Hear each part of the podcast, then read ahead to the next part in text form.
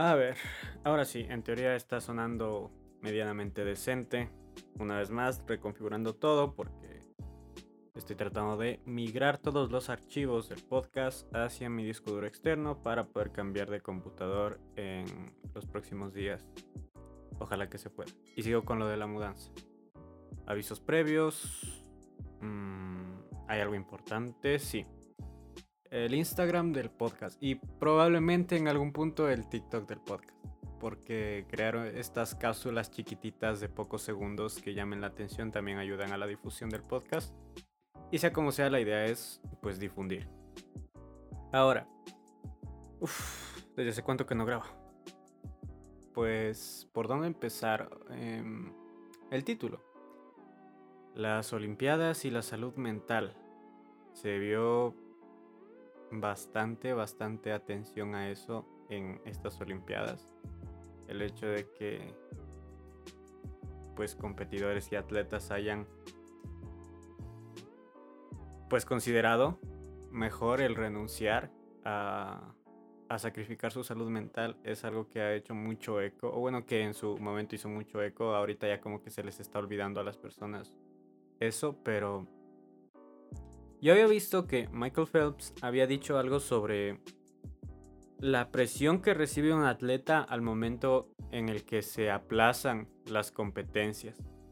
Y tiene toda la razón. Es decir, hasta donde yo sé, para llegar a tener el rendimiento de competir en las Olimpiadas es porque se llevan preparando años y tienen un cronograma muy muy establecido para dar su máximo en el 2020, por ejemplo. Y con la pandemia esto se fue, se movió un año. Entonces yo creo que a muchos atletas debe haberles golpeado bastante fuerte el, desplazamiento de las fechas.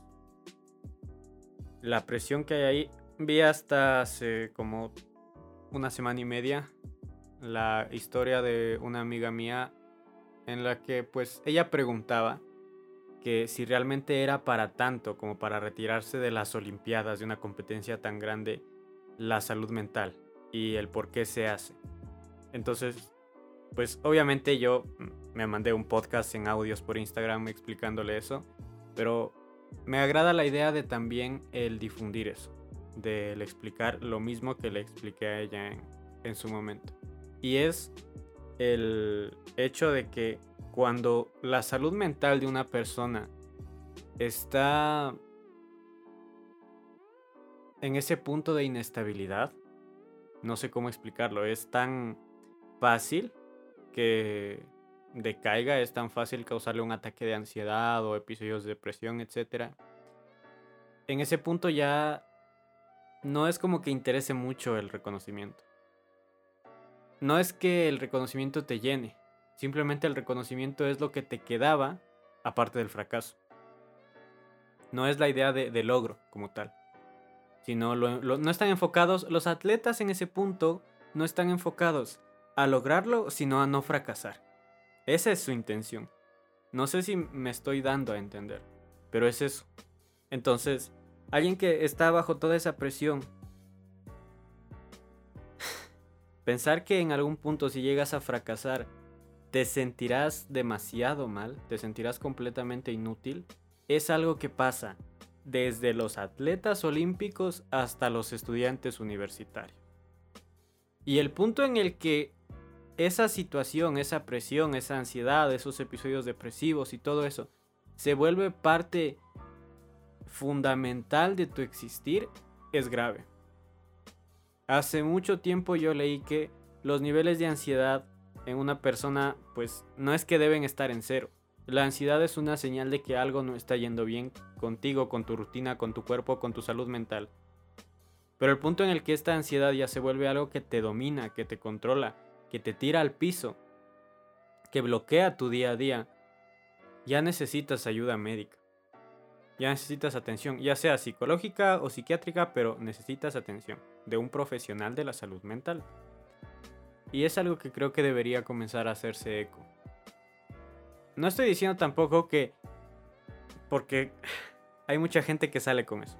Que en realidad pues no se les debe mostrar ningún tipo de presión a esta generación ni a las futuras porque todo eso ya es cosa del pasado, no.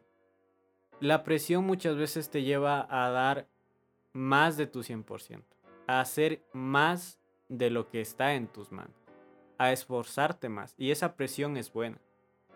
Pero el problema aquí es que es muy difícil encontrar ese equilibrio entre la presión que te motiva y la presión que te tira al piso. Porque cada persona tiene pues un punto de motivación por presión diferente, creo yo. Y uno tiene que aprender a reconocer eso. Últimamente se ve mucho estos seguidores de gente que son su ejemplo y que quieren ser idénticos a ellos y si él hizo todo esto, pues yo hago lo mismo y no es así. Porque tal vez no soportes lo mismo que soportó la persona que es tu ejemplo. Por una o por otra cosa, no, no es que tienes que ser como esa persona. Cada quien es muy diferente. Y soporta ciertas cosas. Así como hay este índice del dolor, me parece que se llama. Este umbral, me parece que se llama del dolor. Pues así, es lo mismo. Una quemadura con un fósforo puede que le moleste más, que le queme más, que le duela más a una persona que a otra. Y no por eso esta persona vale menos que la otra persona. Que tiende a resistir más el dolor. No es así. La gente tiene que tratar de difundir eso. La gente tiene que tratar de tener siempre esa idea en la cabeza. Puedes tener un ejemplo de logros y proyectar y adaptar tu vida a esos logros. Por ejemplo, yo que sé, alguien que tiene de ejemplo a, a cojamos una personalidad como Mark Zuckerberg o como Jeff Bezos, por ejemplo, pues obviamente no, no te proyectas a ser el, el hombre o la mujer más rica del planeta, ¿sabes? Buscas producir dinero. Entonces vas aprendiendo de a poquito. Tener más dinero. Tu primera meta, por ejemplo, podría ser generar más dinero de lo que generaban tus padres a tu edad. O tener una casa más grande. O tener una casa de por sí propia a la mitad de la edad en la que tus padres tuvieron casa propia. Esos detalles, así chiquitos. Esas cosas son las que te hacen crecer como persona sin forzarte a replicar las acciones y logros de alguien más.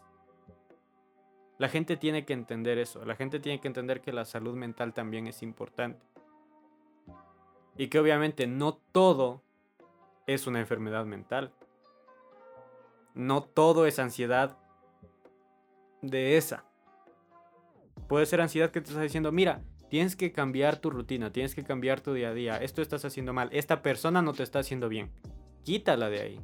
Pero si tú como persona eres demasiado, demasiado obstinada, pues evidentemente tu cuerpo va a terminar dándole la espalda a esas señales, dándole la espalda a esa ansiedad, que es mínima, y vas a llegar al punto en el que necesitas ayuda de un profesional de la salud mental, pero porque tú quisiste.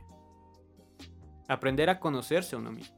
La base de, yo creo que la base de una vida medianamente estable es conocerse uno mismo. En todo aspecto. Conocer qué te gusta, conocer qué no te gusta, conocer qué te hace bien, qué no te hace bien.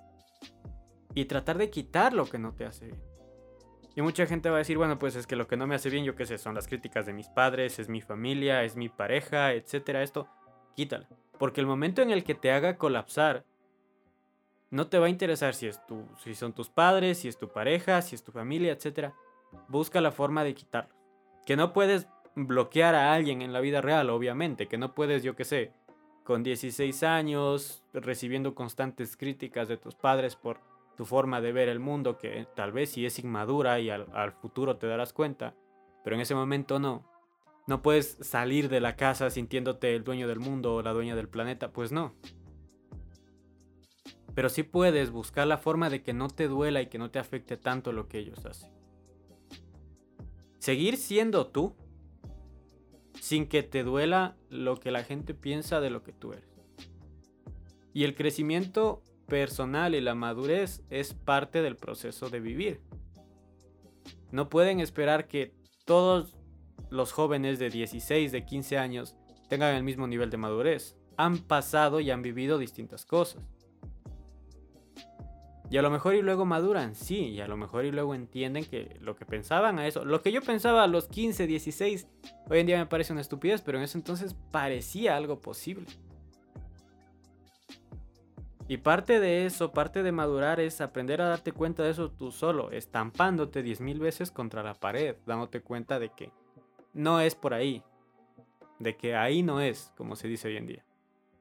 Entonces, pues si estás escuchando esto y quieres tener como una primera lección en los primeros que 10 minutos, pues quédate con eso. A toda persona que conozcas trata de hacerle entender que la base de una vida exitosa no es fama. El éxito no es fama. Es conocerse a uno mismo.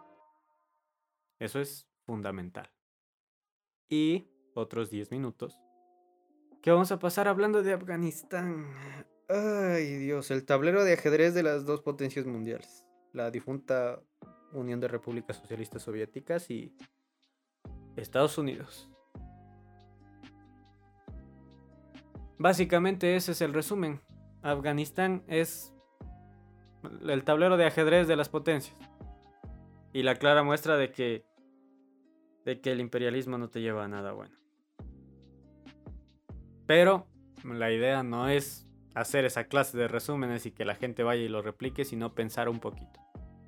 Independientemente de la posición política que tengas, los hechos son hechos. No se puede hablar de lo que está pasando ahora mismo en Afganistán porque la única fuente de información que hay son los medios internacionales. Ningún youtuber va a decir me voy a hacer un videoblog a Afganistán para saber la situación. No, no va a ir Luisito Comunica en este punto, no. Entonces, solo podemos creer en lo que nos dicen los medios internacionales y creerles a esos medios, pues no siempre es lo correcto. Así que, pues, ver como un dogma lo de los medios internacionales no es lo correcto, es obvio. Que sí, son fuentes eh, investigativas, hablan con profesionales, etcétera, pero uno nunca sabe. A lo mejor ya hay partes de los videos que cortaron que jamás te vas a enterar y que por eso, pues, tu perspectiva se puede ver modificada. Así que es un poquito complicado. Sabemos que en estos momentos ya tomaron la capital, tomaron Kabul. Las fuerzas, por llamarlo así, islámicas.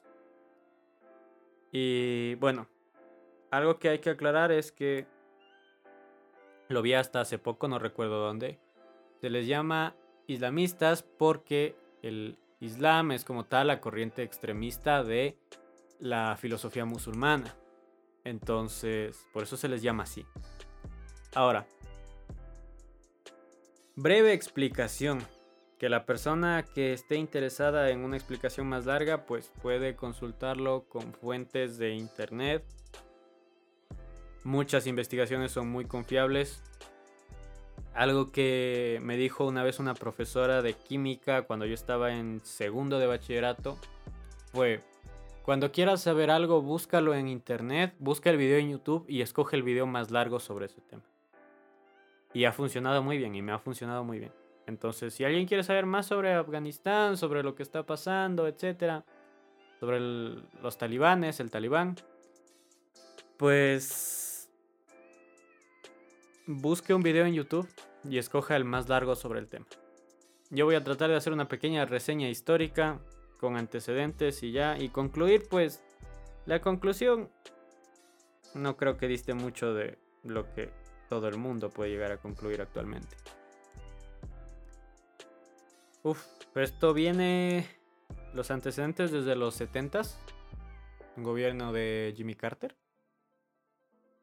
Después de eso, gobierno de Ronald Reagan presidentes de los Estados Unidos, presidente 39 y 40 creo. Lo voy a buscar, lo voy a buscar ahora mismo porque no quiero no quiero quedarme con esa duda. Entonces, vamos a buscar primero el gobierno de Jimmy Carter. Jimmy Carter. Que es quien financió.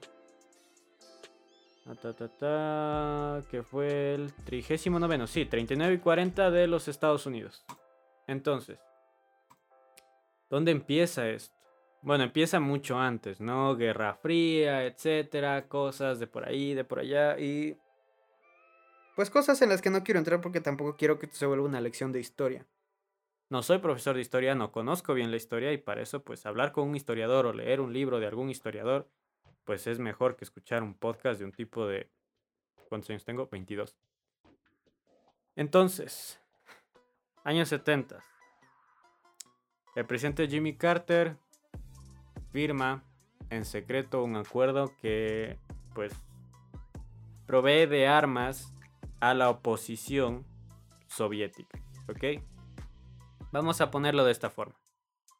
Afganistán es la tierra en la que cada potencia, las dos potencias mundiales, le dan recursos a dos bandos diferentes para que peleen y dominen esa tierra.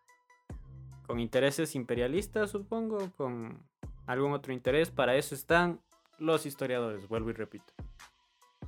Entonces, ¿qué es lo que pasa aquí?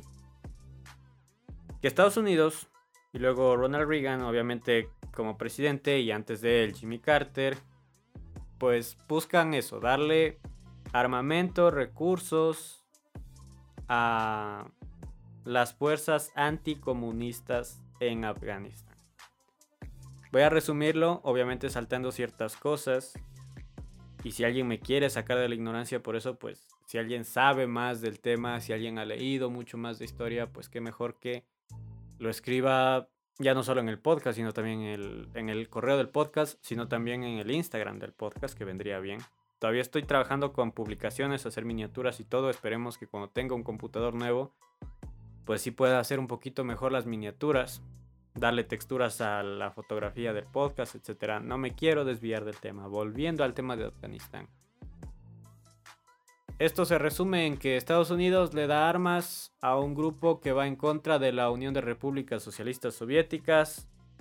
La Unión de Repúblicas Socialistas Soviéticas se ve desgastada por este conflicto, que es prácticamente el Vietnam del socialismo, así como Estados Unidos tuvo que retirarse de Vietnam. No recuerdo bien el nombre del, del suceso, pero lo sé. Pues igual, la URSS se retira de ahí y con esto pues luego ya conocen la historia. La URSS se muere, desaparece, se desintegra. Ok, se acaba la Unión de Repúblicas Socialistas Soviéticas. Pasa que esta gente a la que Estados Unidos les dio armas, dispararon estas mismas armas en contra de Estados Unidos. A partir de estos grupos anticomunistas aparecen pues ciertas ramificaciones como Al Qaeda, por ejemplo. Ya todos conocemos la historia de Al Qaeda y el nombre de Osama Bin Laden. No tengo que explicar quién es porque creo que todo el planeta sabe quién es. Así que sí, Estados Unidos le dio armas a las personas que estaban en contra de Estados Unidos. Aparece también esto del talibán, etcétera. Aparecen otras corrientes que van con la filosofía musulmana, pero pues reconociendo a la mujer como un ser individual, no encadenado a un hombre. Y con esto, pues, se da a partir del 2001, después del ataque a las Torres Gemelas, que pues en poco menos de un mes se cumplirán 20 años ya, del 11 de septiembre del 2001 y pues con esto obviamente se dieron cuenta de que iba en serio, ¿saben? Estados Unidos se dio cuenta de que pues se, se, declaró la guerra prácticamente. La gente a la que Estados Unidos le dio armas le declaró la guerra a Estados Unidos. Se volvieron en su contra. Comenzó un proceso bastante, bastante fuerte de guerra que duró 20 años. Hasta hace poco tiempo, finales de julio, ¿no? ¿Qué pasa? Que con este proceso de guerra, hasta donde yo sabía, que no encontré una noticia confiable de esto, pero recuerdo que alguna vez lo llegué a escuchar. Luego de un bombardeo en el 2001, el talibán ofreció rendirse y Estados Unidos no aceptó con la idea de acabar completamente con el talibán. Entonces, siguió la guerra. hasta ahora, 2021. ¿Y qué pasó después? Bueno, muchas, muchas referencias a, a esa situación de conflicto en muchas series y películas. Empezando, uff, desde los 80, ¿no? En Rambo 3, me parece. Al final, al inicio, no recuerdo. Hay un mensaje, es al final. Hay un mensaje que es que la película está dedicada a los guerreros, no recuerdo el nombre, de Afganistán. Pero es pues, no era un secreto que Estados Unidos estaba apoyando a esa gente. Así que bueno, me fui a los 80s y luego la, la caída de la URSS. Bueno, volviendo al periodo 2001-2021. Conflicto tras conflicto tras conflicto. Miles de muertos. No solo del ejército estadounidense, sino pues inocentes también. En este proceso, un conflicto enorme. Que básicamente no se detuvo y no logró nada en 20 años. Tras un gasto enorme en el gobierno de Trump, se firmó el tratado de, de Doha, en el que se supone que, pues, no habrían acciones por parte de estos grupos del talibán contra el ejército estadounidense. Cosa que, pues, no fue así. Esta gente sí tuvo acciones contradefensivas, me parece que se llaman. Y evidentemente, pues estaba iniciando el proceso en el que paulatinamente las tropas estadounidenses se iban a ir porque era un gasto de 20 años ya, que no había dado frutos como tal. Simplemente era retener y retener y retener y guerra y muerte y guerra y muerte y, y ya. Durante 20 años. Trillones de dólares. Entonces, no venía al caso. Trump fue el que inició esto. Muchos intentan culpar a Obama, a Trump, al actual presidente Joe Biden. ¿Qué pasa? Que llega Joe Biden, incluso si Trump hubiese sido reelecto, hubiese seguido con este mismo proceso. O sea, la caída de Kabul, porque en sí pues es una caída de un régimen democrático, era inevitable. Era inevitable. Tarde o temprano eso iba a terminar cayendo. Porque Trump iba a retirar a, las tropas de, de Afganistán. A las tropas estadounidenses de Afganistán. Confiando en que el ejército afgano tendría la capacidad, el conocimiento, la logística para detener ellos por sí solos al talibán. Y no. Bueno, eh, ganó Joe Biden las elecciones y decidió acelerar este proceso. Cosa que no sé qué tan bien está.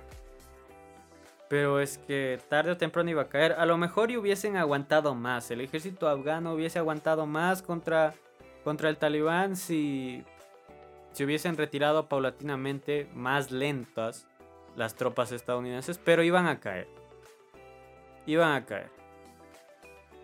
El ejército afgano, la fuerza militar afgana no es precisamente un ejército muy leal. Así que, pues quién sabe. Hasta donde sé, cuando inició esto de la... Bueno, cuando el, talibán estuvo avanzando hacia la capital, pues muchos militares afganos se rindieron, terminaron asesinados. Que se supone que ahorita que pues en Kabul los representantes voceros del talibán decían que que no, que no se iba a tomar represalias contra estos militares y se rinden, pero ya asesinaron a otros que se rindieron en otros sitios fuera de la capital porque los medios de comunicación solo están en la capital. Así que, bueno, ya nos estamos yendo muy a lo actual. Y no quiero llegar a eso porque, como dije, no sabemos qué está pasando realmente ahí. Pasó que, bueno, eh, finales de julio, Joe Biden decidió anunciar que se iba a acelerar este proceso y en medio de un planeta que se está recuperando todavía de una pandemia, con una economía que también se está recuperando de una pandemia, con desastres naturales, con incendios, con terremotos, con inundaciones, un proceso de este tipo en el que literalmente una fuerza rebelde toma un país tras 20 años de, bueno, 19 años y no tomamos en cuenta que sí se quisieron rendir, según yo. Pero bueno, digamos que no, que no se quisieron rendir, que lucharon durante sus 20 años completos. Una fuerza rebelde llegó a tomar un país.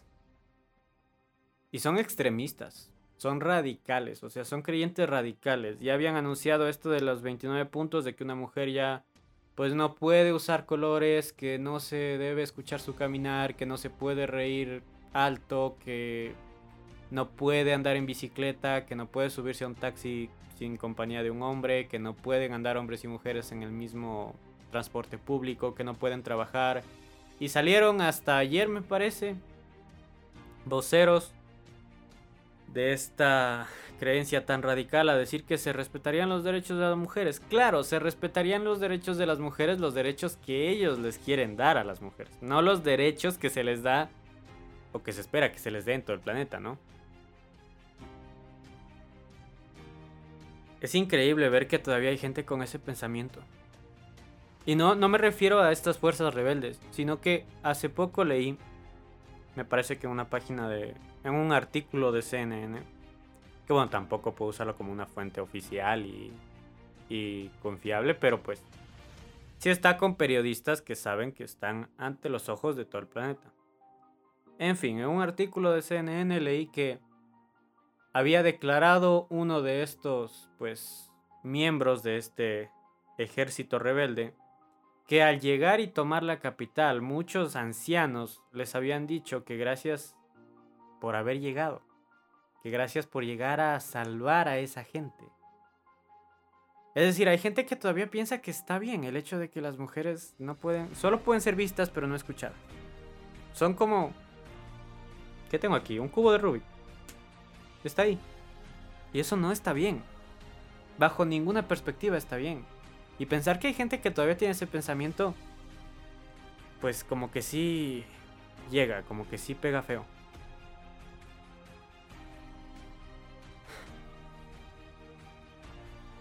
20 años de esfuerzo que no sirvieron para nada. Un retroceso completo en un miserable progreso social. Digo miserable porque igual no siento que hubiese una libertad real hacia las mujeres en Afganistán. Aunque la ley les permitiese ciertas cosas, la sociedad continuaba haciéndolas sentir mal por hacer lo que querían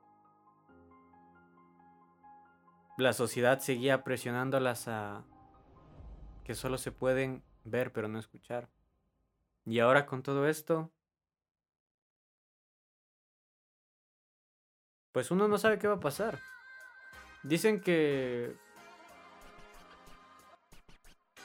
se les dará educación, pero si la mayoría de los miembros del talibán en realidad son analfabetos, se saben el Corán por porque se lo repitieron. No porque lo hayan leído, no saben leer, no saben escribir. Y bueno, si no me creen, pueden confirmarlo, pueden buscarlo en internet, el porcentaje con estadísticas y todo. La idea del podcast es, evidentemente, dar mis ideas, lo que leo, investigo, pero tampoco ser una fuente para citar. Aunque bueno, APA ahora te permite citar hasta TikToks, pero otro tema, muy aparte. La idea es sembrar esa semilla de curiosidad, de interés en aspectos políticos, en aspectos sociales, en aspectos psicológicos, etc. Esa es la idea. Entonces, pues veremos qué pasa. No quiero entrar a ese terreno de que el fin se acerca, pero se nos está yendo al diablo el planeta. No solo la sociedad, sino en recursos naturales. Se nos está yendo el diablo. El cambio climático. Hay que tratar de cambiar. Y tal vez, como mucha gente tiene razón, pues no es cosa de cambiar a las grandes empresas, es cosa de cambiar uno mismo. Tal vez volver a ciertas cositas que no sirven. Conozco a mucha gente que tiene esa idea de que no, es que esto es basura, tíralo, esto es basura, tíralo, esto es basura, tíralo y compra algo nuevo. Y eso no está bien. Obviamente son pocas, ¿no? Porque al menos aquí en Ecuador es como que más propio reutilizar una botella de plástico, reutilizar... Um, yo qué sé, tengo justo aquí enfrente mío un envase de aceitunas con aceite de coco. Y ya. Y tengo un envase, no recuerdo de qué era, creo que de mermelada, en el que tengo recuerditos pequeños. Cosas así. O comprar una sola botella. Tengo cajas de zapatos que utilizo como cajones para guardar medicamentos, herramientas, cosas así. Esta clase de cosas evita que produzcamos demasiada basura y que también caigamos en eso de comprar demasiadas cosas. La gente con el pensamiento, llamémoslo moderno, que no sé si es que en realidad sea mejor, diría, bueno, pues tire esa caja y compra una cajonera. Y una caja de herramientas y compra envases y compra esto y lo otro y tira lo demás y tira y tira y tira. No está bien. Para nada está bien. El no querer salir en bicicleta, el no querer caminar. Y yo lo entiendo en personas de pues edad avanzada que les cuesta caminar y todo, pero en jóvenes al menos en la ciudad en la que yo vivo, que es muy, muy pequeña, a cualquier lugar llegas caminando. A cualquier lugar se llega. Obviamente a los, pues yo qué sé, las afueras de la ciudad no. Pero sí a muchos sitios. Y es necesario cambiar esa mentalidad. Tal vez regresar a esas ideas de antes. A esas ideas. No a todas las ideas de antes, pero a esas ideas. Para frenar un poquito pues la caída y el colapso del planeta en sí. Que al igual que lo que está ocurriendo en Afganistán tal vez no es evitable. Es decir, es inevitable. El colapso del planeta como tal. Pero pues alargarlo para las generaciones del futuro si es que hay futuro. Y si no lo hay, pues al menos el presente tratar de tenerlo un poquito ameno no viendo cómo se incendian cientos de hectáreas alrededor del planeta y se inundan cientos de sitios pues de asentamientos humanos. Viendo cómo gente huye tratando de colgarse de aviones para poder huir de un país, dejando su casa, su trabajo y todo de lado porque saben que lo único que les queda en, en ese sitio, en su propio país, en su propia tierra es la muerte o vivir bajo un régimen con ideales que ellos no apoyan, pero que tienen que agachar la cabeza y aceptar. Y hoy en día todo es tan rápido y todo se difunde tan rápido con internet. Sabemos justo lo que está pasando, justo lo que pasó el día de hoy. Al otro lado del planeta. Pero ¿a qué costo? ¿A que a esa misma velocidad queremos darle a todo? Esa misma característica de desechable queremos darle a todo. Que todo sea desechable, que todo se amontone y se tire a la basura y ya. No es una buena idea. Mucha gente dirá es una idea más moderna, pero no es una buena idea.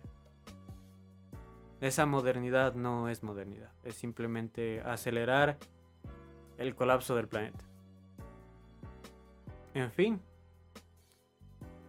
no queda más que tratar de poner un granito de arena en medio de todo este desierto en el que cada grano de arena es un ser humano. Pues ojalá y se logre hacer algún pequeño cambio. Con difundirlo, con el ejemplo, con hablarlo, con conversar, con gente cercana. Tal vez ese cambio se vuelve un poco más grande gracias a eso. Entonces, básicamente esa es la idea. La idea final es el tratar de persuadir a la investigación y al cambio, a la mejora. Tal vez la modernidad no es lo mejor. Tal vez la modernidad no es mejora. Y en fin. Mm, no sé para cuándo hay otro episodio porque, pues, como lo anuncié en el episodio anterior, la idea es remodelar el sitio en el que grabo, que es mi habitación. Y es igual, lo voy a estar compartiendo en el Instagram del podcast, en mi Instagram público. Y por si a alguien le interesa, pues tratar de combatir la humedad o cosas así. Hablar un poquito de, pues mi primera experiencia tratando de hacer eso. De combatir la humedad en esta habitación. De remodelar, de armar repisas flotantes, de instalarlas, etc. Y esperemos que este lugar quede bien. Quede agradable, quede motivador. Y que no se me acaben los temas. También los temas positivos. Que el próximo episodio no sean cosas tan negativas.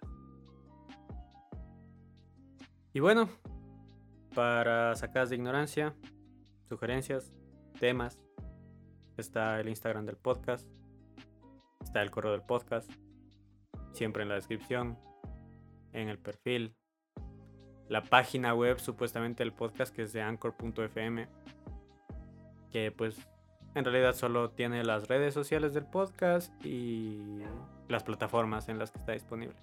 A lo mejor ya a futuro me da el tiempo para el tiempo y los recursos para hacerle una página web propia al podcast. Y eso sería todo. Y ya.